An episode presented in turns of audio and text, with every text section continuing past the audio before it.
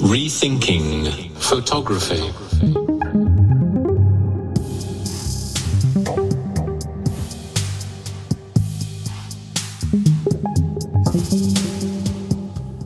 Fotografie neu denken. Der Podcast. Ja, ganz herzlich willkommen zu meinem Sonderpodcast Düsseldorf Foto Plus meets Fotografie neu denken. Mein Name ist Andy Scholz. Ja, bis zum 19. Juni 2022 findet in Düsseldorf noch die Biennale for Visual and Sonic Media in Düsseldorf statt.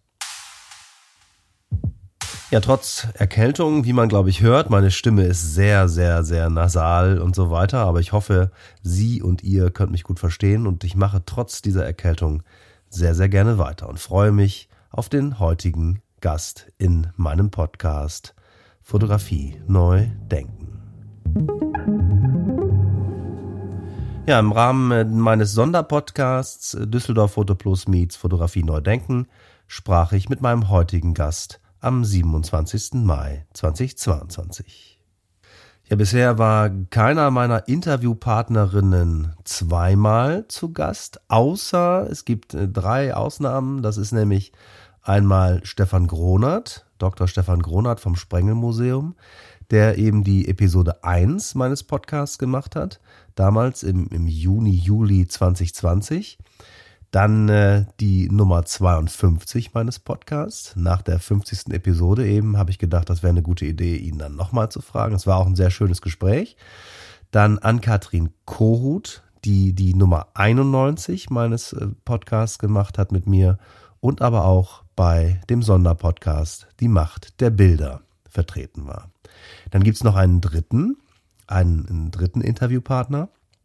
Das war nämlich Wolfgang Ulrich, der bereits in Episode 64 hier zu hören war und heute nochmal im Rahmen der Biennale Düsseldorf Foto Plus. Er hat nämlich unter anderem einen Textbeitrag für das Festivalmagazin geschrieben und wird auch am 31. Mai einen Vortrag halten. Herzlich willkommen, lieber Herr Ulrich. Herzliche Grüße nach Leipzig und ich freue mich, mit Ihnen zu sprechen. Ja, welche Freude und Ehre, ein zweites Mal wieder bei Ihnen sein zu dürfen. Ja, die Freude ist natürlich ganz meinerseits, äh, Herr Ulrich. Jetzt ähm, ist es ja so, dass ich äh, auf Sie zugekommen bin, weil mich hat ein Text von Ihnen neugierig gemacht. Und zwar der Text in dem Magazin für Düsseldorf Foto Plus, in dem kleinen Ausstellungs- und Informationsmagazin, in dem Sie einen kleinen, kurzen, aber sehr interessanten Text geschrieben haben. Der heißt Der zweite Klick. Ähm, erstmal die Frage, wie ist es denn dazu gekommen eigentlich? Ja, also der Kontakt äh, kam durch Rupert Pfab. Ähm, wir kennen uns nicht sehr gut, aber ein bisschen schon über Jahre hinweg, weil ich auch seine Galeriearbeit äh, so neugierig äh, verfolge. Und ähm, die Anfrage kam überraschend und die Anfrage kam auch sehr offen gehalten. Einfach nur, ähm, ja, hättest du Zeit und Lust, einen Text zu schreiben? Die Zeit war knapp. Und ähm, es war aber eigentlich so eine Carte Blanche, also gar nicht gesagt, äh, es muss jetzt darum gehen oder es soll unbedingt dieses Thema angesprochen werden oder das bitte nicht, sondern ähm, letztlich der Wunsch, das, was mich vielleicht auch gerade aktuell umtreibt, jetzt nochmal in so einen relativ kurzen, prägnanten Text äh, zu gießen. Und ähm, ja, ich hatte äh, kurz davor, wenige Tage davor, einen, also bevor ich diesen Text dann geschrieben habe, einen sehr einprägsamen und wichtigen äh, Blogbeitrag gelesen ähm, von einem Internettheoretiker. Ähm, und das hat mich so noch beschäftigt und das hat dann zu diesem Text geführt. Vielleicht sage ich kurz, worum es in diesem, in diesem ähm, Blogbeitrag ging. Äh, Rob Horning schildert dort, ähm, finde ich, in sehr schönen, äh, präzisen Worten, sagen, aus heutiger Sicht den Blick auf eine große Sammlung von Polaroids aus den 70er, 80er, 90er Jahren. Und die schaut er sich jetzt wieder an und ähm, sagen, reflektiert, wie die auf ihn wirken, diese alten Bilder, oft natürlich so Partybilder äh, aus den 80ern oder halt so diese Anlässe, wo man halt Polaroids gemacht hat. Und erstmal fällt ihm auf, ach, das sind ja alles überhaupt noch, es gibt noch keine Selfies, klar. Ähm, die Leute posen zwar irgendwie für die Person, die jetzt das Polaroid macht, aber ähm, für ihn, ihm wirkt, auf ihn wirkt es dann so, als würden die Leute gar nicht ähm, sagen, auch wirklich nur für diesen Moment posen und ja auch wissen, mein Gott, was ist so ein Polaroid? Ist ein folgenloses Bild, da lacht man mal schnell drüber, dann landet es vielleicht in irgendeinem Album oder im Kuvert oder wird eigentlich nie wieder angeschaut, ist nicht für eine Öffentlichkeit, für eine größere, undefinierte bestimmt. Ähm, und entsprechend, das fällt ihm dann auch auf, dass die Leute eigentlich alle auch so ein bisschen ja, irgendwie unschuldig äh, wirken, harmlos wirken. Äh, das Fotografieren ist jetzt äh, eben kein, kein, kein folgenreicher Akt. Und ähm, das fällt ihm so auf, gerade im Kontrast zu den vielen Bildern, die wir heute in sozialen Medien haben, wo Leute ja sehr bewusst äh, sich inszenieren, wo sie wissen, es hängt viel davon ab. Man kann, wenn es blöd geht, einen Shitstorm äh, auslösen mit einem, mit einem blöden Bild oder, oder sich Hasskommentare einfangen oder alles Mögliche kann passieren. Ähm, aber es kann auch im besten Sinn, im guten Sinn viral gehen, ein, ein Bild. Also heute haben so Bilder eine ganz andere Brisanz, sobald sie zumindest in den, in den sozialen Medien landen.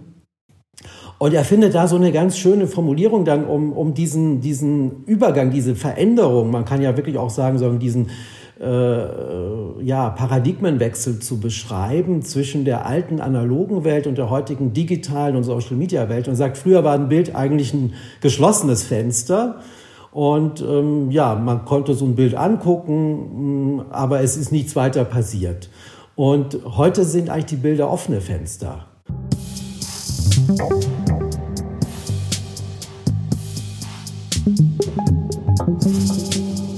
Das heißt, äh, ein Bild ist auch, wenn es in sozialen Medien ist, eigentlich nicht mehr dazu da, primär betrachtet zu werden, interpretiert zu werden, sondern äh, man soll darauf reagieren. Also wenn das Fenster auf ist, lehne ich mich auch raus oder muss auch rechnen, dass plötzlich durchs Fenster was geflogen kommt oder äh, eindringt. Also plötzlich ist, erweitert sich so durch das geöffnete Fenster eigentlich so mein, mein eigener Lebensraum.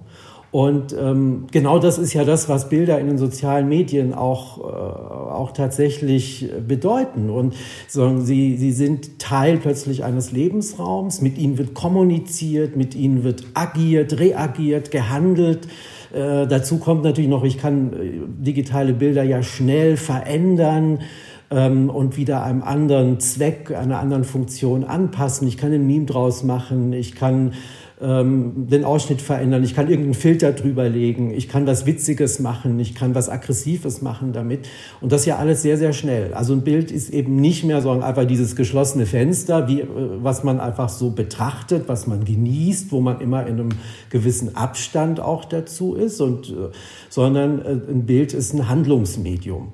Und ähm, Genau, und das, das äh, finde ich, wurde in diesem, diesem Text irgendwie sehr anschaulich und äh, habe ich dann plötzlich auch nochmal besser kapiert durch seinen schönen Vergleich und die guten Worte, die er gefunden hat für diese alten Polaroids, dass man diesen Paradigmenwechsel beschreibt oder mal das aufgreift, dass vielleicht Fotografie jetzt durch die sozialen Medien sagen, eine, andere Verbindlichkeit, eben auch eine andere Brisanz bekommen hat, weil eben jetzt äh, sagen, das Neue heutzutage gegenüber früher ist, und damit kommen wir vielleicht zum Titel von meinem, von meinem Text, ähm, dass, äh, dass eben auch äh, im Grunde jeder Akteur selber nicht nur eben Bilder machen, sondern eben auch Bilder hochladen, publizieren, bearbeiten, eben darauf reagieren kann, vielleicht auch reagieren soll darauf. Also diese, diese, sagen, diese Art von Bildaktivismus, äh, äh, der in sozialen Medien stattfindet. Das ist das eigentlich Neue.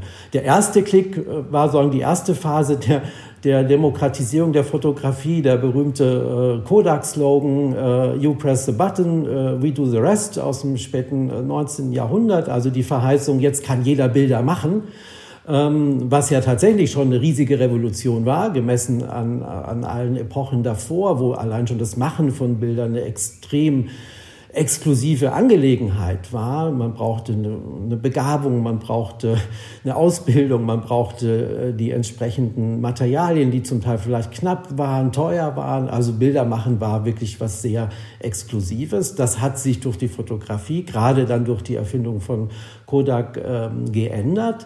Ähm, Aber so die vielen Bilder, die dann entstanden sind, waren oft auch noch so ein bisschen, ja, ortlos, funktionslos, wie diese Polaroids. Man hat sie gemacht, im Moment waren es witzig und dann landeten sie irgendwo in der hintersten Schublade und nach 20 Jahren beim Umzug hat man sie ausgemistet und weggeworfen. Und, ähm, und jetzt, der zweite Klick heißt eben nicht nur jeder kann Bilder machen, sondern man kann mit einem Klick, sondern mit einem Klick kann ich das Bild, das ich mache, eben auch online stellen. Kann es ähm, eben auf einem Account hochladen und äh, bringe es damit sagen, in dynamische Kreisläufe hinein. Und ähm, das ist sagen, diese äh, doch nochmal ja, schon Revolution, die wir da seit 10, 15 Jahren erleben. Und wo man jetzt sagen könnte, jetzt ist das Medium Fotografie eigentlich erst vollendet. Also der erste Klick ähm, hat erstmal dafür gesorgt, dass viele Bilder entstanden sind, aber dann der zweite Klick, dass man diese Bilder jetzt alle auch veröffentlichen kann, dass man sie zirkulieren lassen kann, äh, gibt diesen Bildern eigentlich erst äh, eine Bestimmung, erst eine Funktion. Und ähm, ja, insofern ist das eben wirklich eine sehr bedeutende Zeit, die wir erleben. Jetzt ähm, sind da natürlich auch noch sehr am Anfang, äh, sozusagen so wie im Jahr 1900 äh, waren wir bezogen auf den ersten Klick ungefähr da, wo wir äh, bezogen auf den zweiten Klick heute stehen. Rethinking Photography.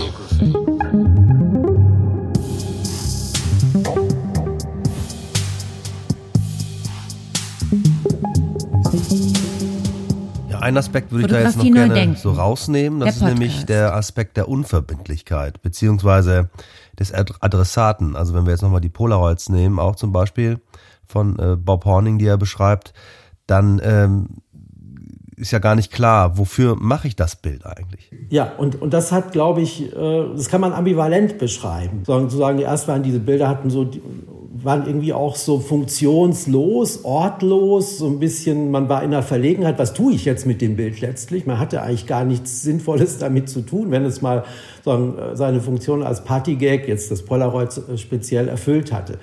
Und ähm, man kann es aber natürlich auch positiver werten und äh, sagen, ja, diese Bilder waren irgendwie auch noch so schön frei dadurch, durch diese Unverbindlichkeit. Und ähm, bei, an, der, an der Stelle könnte man doch mal kurz äh, auch noch mal auf speziell eine philosophische Theorie zu sprechen kommen. Gibt äh, diese interessante Bildtheorie des Philosophen Lambert Wiesing. Ähm, und der hat, hat das äh, ganz gut, sagen diese traditionelle Bildlichkeit, ähm, das bezieht sich jetzt nicht nur auf die alte Fotografie, das kann man natürlich vor allem gerade auch auf klassische Malerei und, und so beziehen, äh, hat er so charakterisiert, dass er sagt, Bilder haben eigentlich wenn wir Bilder anschauen, das ist das einzige Mal, dass es uns möglich ist, ähm, etwas zu betrachten, ohne Teil davon zu sein. Ähm, und das ist so gerade was Tolles. Wir müssen sozusagen nicht in dieser Welt leben, die durch ein, in einem Bild gezeigt wird. Also ich kann da gar nicht eindringen in, auf die, ich komme gar nicht auf die andere Seite. Ich, das, ich kann das betrachten, ich kann das genießen, ich kann mir meine Gedanken dazu machen, ich kann das interpretieren. Und ähm, Wiesing findet dafür den Begriff, ein Bild äh, ist sozusagen so nett, dass es uns eine Partizipationspause ermöglicht. Also sonst muss ich ja immer teilnehmen, äh, ob ich will oder nicht. Ich bin in der Welt und wenn es jetzt äh, kalt wird, wird es mir auch kalt und äh, wenn mich jemand anschreit, kann ich dem nicht entgehen. Also ich bin, bin sozusagen, ich muss immer partizipieren, Teil der Welt sein, in der ich mich aufhalte. Und nur bei einem Bild ist es anders. Und man könnte sagen, Wiesing beschreibt Bilder damit als was extrem Höfliches, äh, was mir so keinen Stress macht, sondern mir ein Angebot macht. Und jetzt könnte man sagen, äh, in die, die, die digitalen Bilder, vor allem dann, wenn sie in den Social Media zirkulieren, ähm, sind eben gerade nicht mehr höflich. Also sie, da kann ich keine Partizipationspause machen, sondern im Gegenteil, da werde ich jetzt aufgefordert, ähm, äh, eben auch mich dazu zu verhalten oder muss mich dazu verhalten. Ich, äh, ich, ich muss es liken oder ich muss einen Kommentar dazu schreiben, gerade wenn ich es auch vielleicht persönlich adressiert bin äh, äh, mit einem Bild, äh, was mir über WhatsApp geschickt wird oder, oder, oder so. Ähm, und der, der ja, Konzeptkünstler äh, und, und äh, Maler äh, Nils Poker, Fotograf, auch den Sie auch schon in Ihrem in ihrem Podcast hatten. Der hat neulich einen schönen Text geschrieben äh, auf seinem Blog, wo er auch äh, genau auf, äh, auch nochmal auf Wiesing rekurriert und dann sagt, ja, jetzt haben wir statt Partizipationspause Partizipationsaufforderung. Ähm, und da haben wir genau denselben Wandel nochmal nur wieder in anderen Worten beschrieben oder mit einer anderen Metapher. Also vom geschlossenen Fenster zum offenen Fenster oder von der Partizipationspause zur Partizipationsaufforderung. Ähm, also man kann das als äh, so ein Fortschritt in dem Sinn sehen, dass man sagt, boah, jetzt sind die Bilder erst wirklich dringlich geworden, relevant geworden, jetzt passiert was damit, jetzt verändern die Bilder die Welt und landen eben nicht nur in der Schublade. Ähm, aber man kann es natürlich auch als Verlust empfinden. Man sagen, oh, war doch schon schön, als wir einfach nur statische Bilder angeguckt haben und uns so ein bisschen dran erfreut haben, drüber nachgedacht haben, uns vielleicht äh, ja da einen schönen ruhigen Moment damit gemacht haben. Ich glaube auch je nachdem, wie man selber gerade drauf ist oder was man gerade selber für Ambitionen hat, äh, kann man das eine oder das andere mehr wertschätzen. Deshalb glaube ich im Übrigen auch nicht, dass, dass jetzt äh, alle Bilder im alten Sinn plötzlich verschwinden werden. Ich glaube, es gibt einfach auch beide Bedürfnisse bei uns Menschen. Wir wollen diese Momente haben, wo wir Pause machen können und wir wollen diese Momente haben, wo wir auch möglichst aktiv sein wollen und was verändern wollen. Und das Neue ist eigentlich nur, dass wir mit Bildern jetzt heute beides machen können und nicht mehr nur das eine.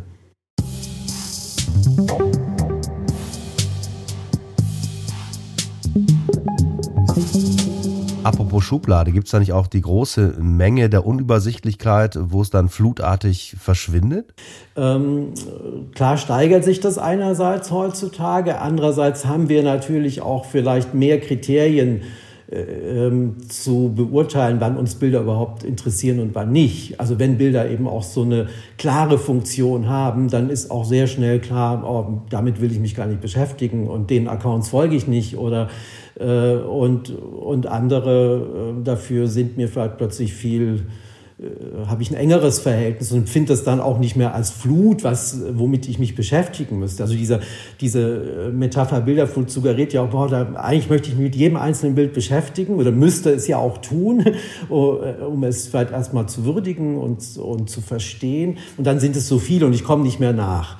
Und so dieses Gefühl der Überforderung, ich glaube, das hat man gar nicht so sehr, wenn, äh, wenn man Bilder in sozialen Medien betrachtet, weil man immer gleich in einem klaren Verhältnis dazu ist und entweder was sofort wegklickt oder eben sich entscheidet, wow, da will ich jetzt drauf antworten und auf dieses Selfie muss ich jetzt auch ein krasses Selfie dagegen setzen oder ähm, oder da muss ich jetzt irgendwie zumindest äh, mir drei witzige Emojis als Reaktion einfallen lassen oder also irgendwie damit umgehen und dann ist es auch natürlich in dem Moment oft erledigt. Also Bilder sind ja auch im im, im Netz äh, oft sowas geradezu mündliches. Also ist ja auch nicht mal darauf angelegt, dass ich dieses eine Bild, das im Moment sehr stark vielleicht auf mich wirkt, dass ich das noch in, in 30 Jahren erinnere, sondern ähm, ich mache jetzt was im Moment damit, damit äh, stärke ich einen sozialen Kontakt oder verbünde mich mit jemand oder äh, sende eine Botschaft und äh, dann ist es aber auch wieder vorbei, so wie ich mich nach 30 Jahren auch nicht erinnere jetzt genau an den Wortlaut eines Gesprächs, das ich mit jemand hatte. Ich weiß dann vielleicht nur noch, boah, da haben wir gestritten und das war aber richtig toll und am Schluss haben wir uns wieder vertragen.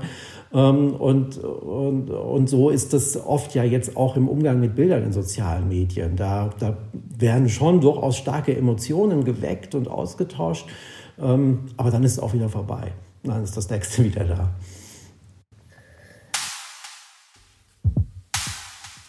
Ja, in dem Text, der zweite Klick, der in dem äh, Magazin für die Biennale Düsseldorf Foto Plus steht, da kriegen Sie meiner Ansicht nach so schön die Kurve zur Fotokunst, die ja quasi äh, im Vordergrund steht bei der Biennale Düsseldorf Foto Plus. Da steht zum Beispiel der schöne Satz drin in dem Text, Fotografien mit künstlerischem Anspruch drohen als etwas wahrgenommen zu werden, das in der Luft hängt. Da ist ja dann auch wieder diese Unverbindlichkeit drin. Also der Adressat, wenn man so will, fast schon fehlt, das Ziel. Ja, genau. Also ähm, erstmal würde ich schon glauben, dass, dass wir heutzutage zunehmend daran gewöhnt sind, dass Bilder einfach weil wir, weil wir ihnen so oft in sozialen Medien begegnen, dass sie eine Funktion haben, dass mit ihnen eine bestimmte Absicht jeweils verbunden ist, dass sie adressiert sind, dass sie eben diese Verbindlichkeit haben.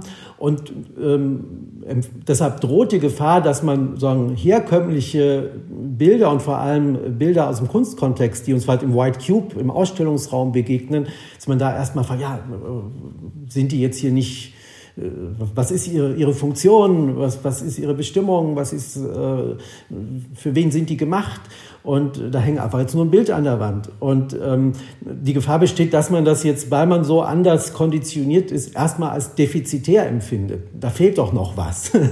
ähm, und äh, das, äh, glaube ich, äh, ist nicht ungefährlich, äh, sondern wenn man, wenn man dem jetzt zu sehr nachgeben würde und äh, glauben würde, ein Bild ist nur dann äh, wichtig, wenn es sagen, auch determiniert ist, ähm, dann unterschätzt man äh, sagen, die spezifischen Möglichkeiten, die eben sagen, noch diese anderen Bilder haben, äh, wie wir es auch gerade gesagt haben. Also diese Bilder sind eben sehr höflich, weil sie mir erstmal viel Freiraum geben, nicht, nicht was Bestimmtes von mir verlangen, eben nicht die Partizipationsaufforderungen sind, sondern äh, ja, eher so, hier bin ich, mach was mit mir. Ähm, und äh, aber das müssen wir sagen, zum Teil sogar schon wieder neu lernen, auch diesen, diesen Umgang mit Bildern. Und da ist die Fotokunst äh, erstmal vielleicht in einer schwierigen Lage, überhaupt äh, sagen, eine Legitimation ähm, wieder zu reklamieren für sich. Ähm, andererseits aber, glaube ich, auch wieder in einer sehr guten Lage, weil, äh, wie ich schon gesagt habe, letztlich glaube ich schon das Bedürfnis auch nach wie vor auf geschlossene Fenster zu blicken oder ausgeschlossenen Fenstern auf die Welt zu blicken, das ist äh, immer wieder auch gegeben. Und wir brauchen so, so auch Schutzräume, Rückzugsräume, Räume, wo wir uns entlastet fühlen können, wo wir nicht dauernd was tun müssen, aktiv sein müssen.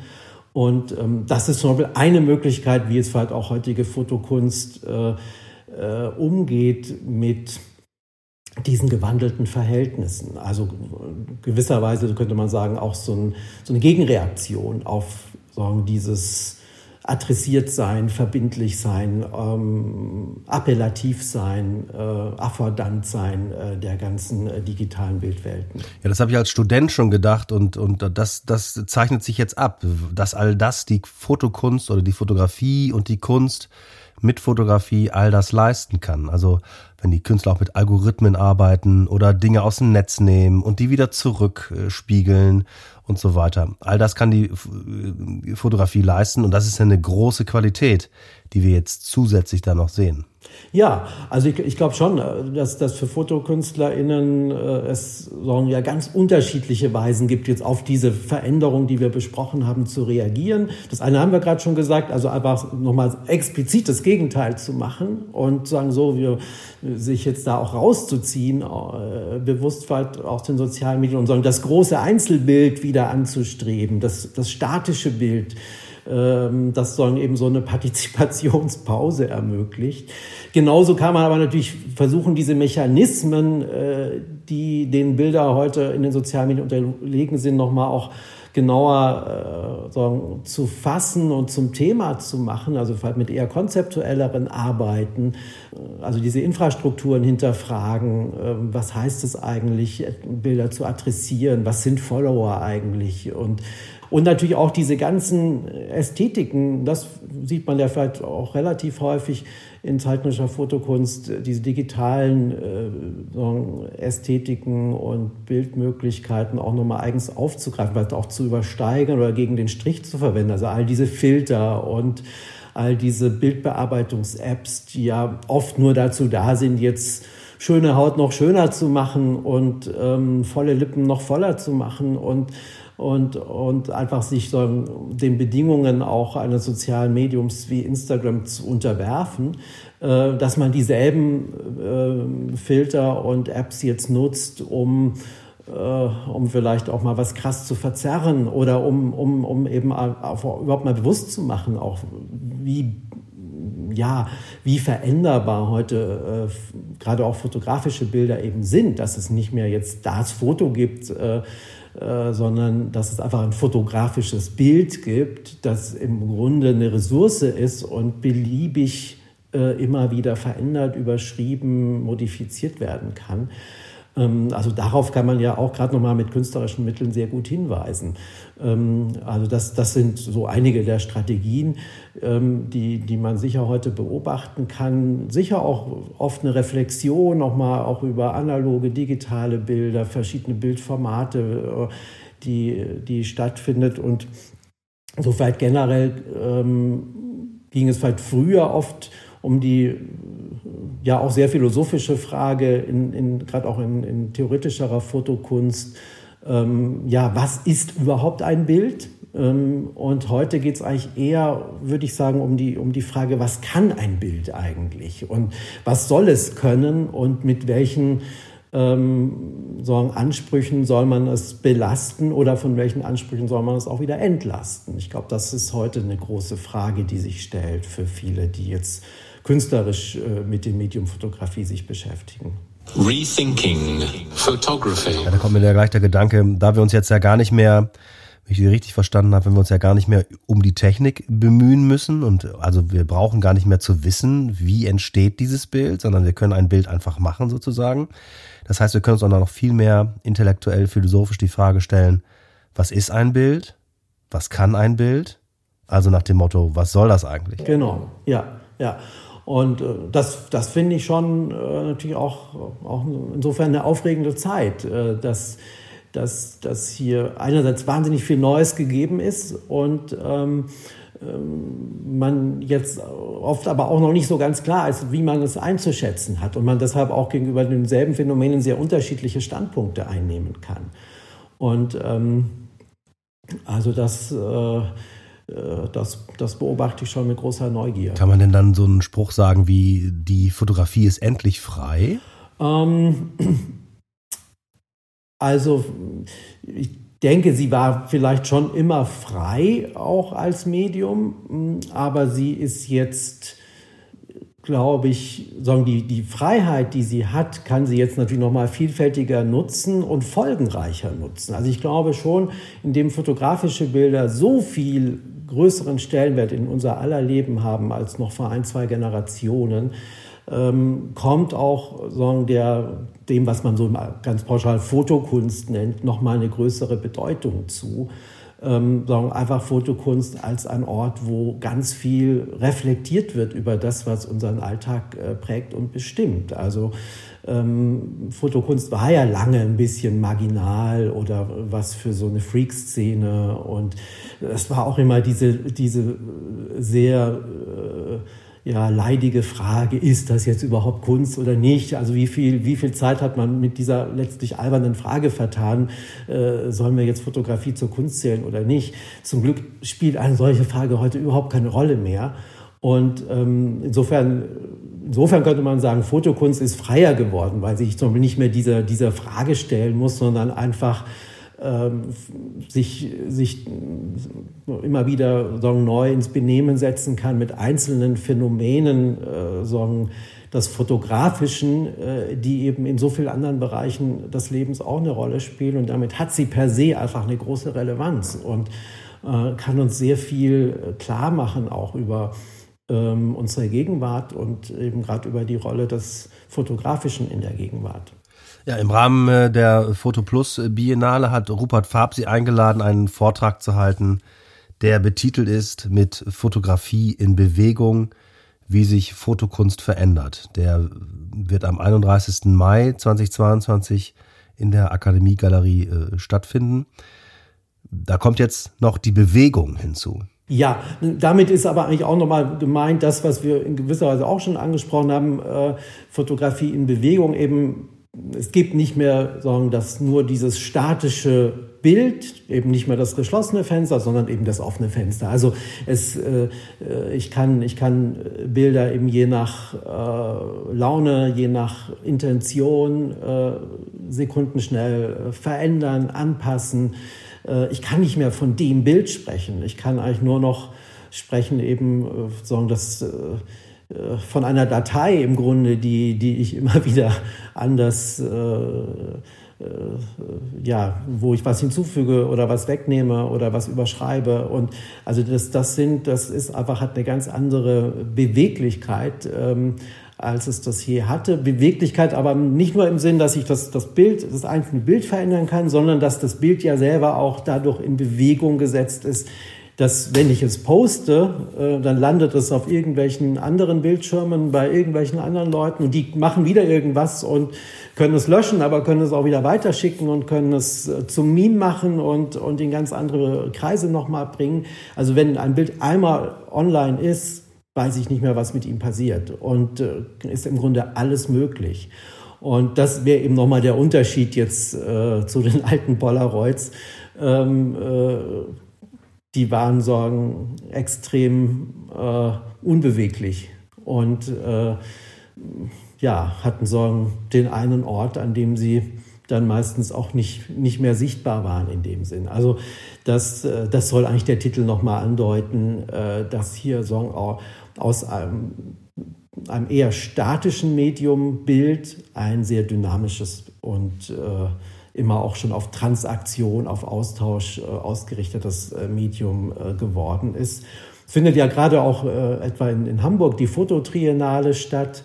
Und da hat die äh, Hamburger äh, Kunsthalle, die da auch wesentlich dran teilnimmt, ihre Ausstellung unter den Titel gestellt ähm, Give and Take Currency, also auch dieses Geben und Nehmen, auch die forschenden Bilder sind eigentlich heute sind Currency, eine Währung, was, was, man, was dazu da ist, getauscht zu werden, eben auch immer wieder seinen Ort zu wechseln und mit dem Ortswechsel ebenfalls aber auch seine Funktion, seine Bedeutung äh, zu verändern.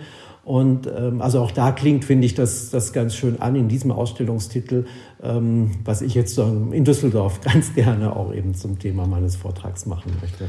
Jetzt habe ich noch einen Gedanken gehabt vorhin, äh, Sie hatten den White Cube auch angesprochen. Äh, müssen wir den nicht eigentlich auch neu denken? Und äh, oder können wir den einfach so lassen und wir gehen in den Raum, weil es finden ja in Düsseldorf jetzt ganz viele Ausstellungen statt, in die wir wieder reingehen können, auch nach der Pandemie vor allen Dingen.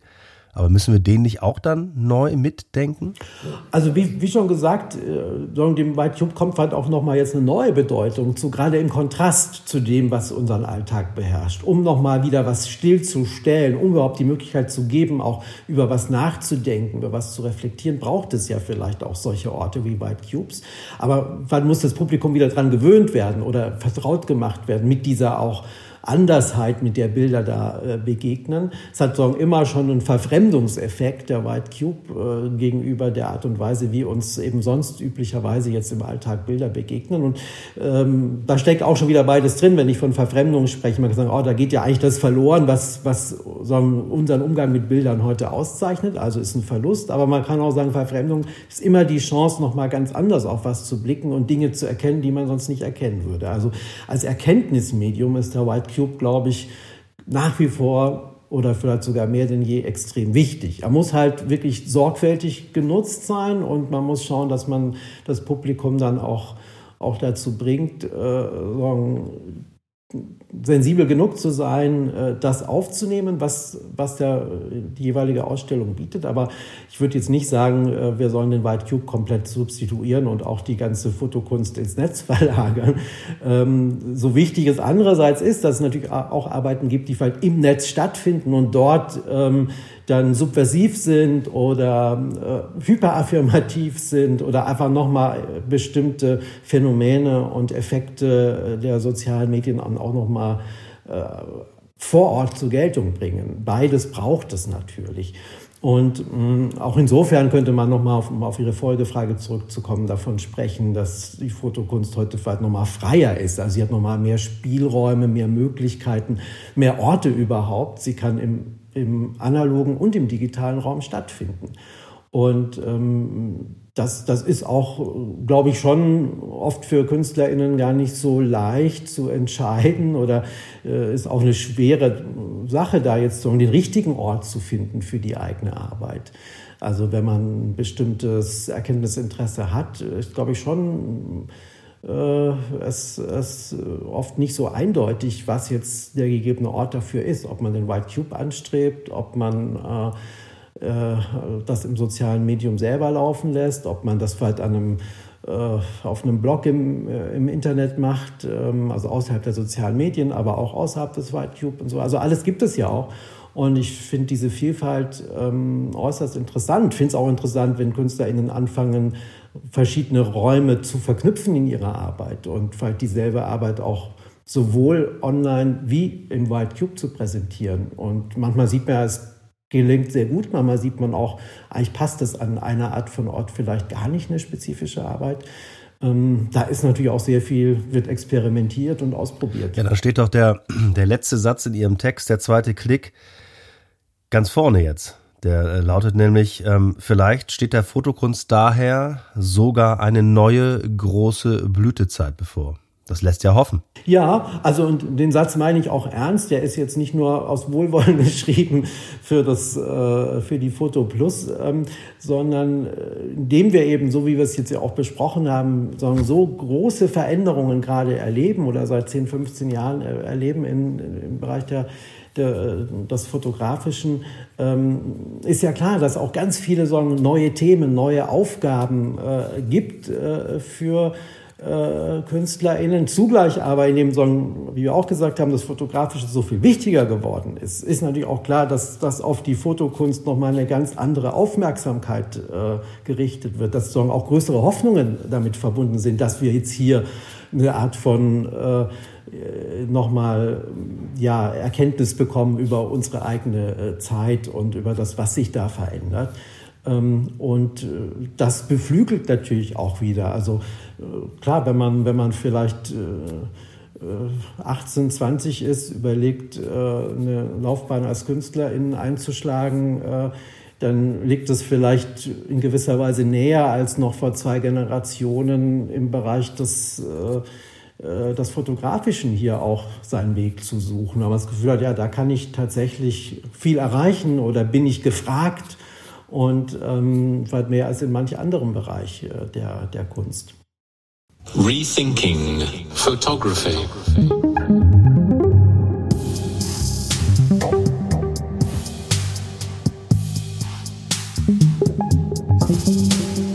Herr lieber Herr Ulrich, herzlichen Dank für das Gespräch. Viele Grüße nach Leipzig und bis bald. Danke Ihnen nochmal für die Einladung, für das Gespräch und äh, ich sage einfach schon mal auf ein drittes Mal irgendwann. Sehr gerne, komme ich drauf zurück. Dankeschön.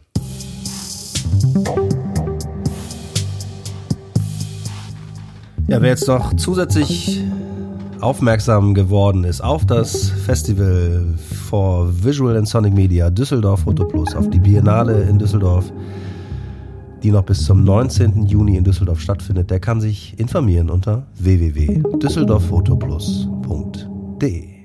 Ja, und wer mehr lesen will von Wolfgang Ulrich, der sollte mal auf www.ideenfreiheit.de vorbeischauen. Ja, ähm, Informationen zum erwähnten Internettheoretiker Rob Horning und zum Philosophen Lambert Wiesing sind zum Anklicken in den sogenannten Show Notes für Sie und für euch aufbereitet. Da bleibt mir noch zu sagen, ganz herzlichen Dank fürs Zuhören, bis zum nächsten Mal und ciao, ciao. Fotografie neu denken, der Podcast. Rethinking Photography.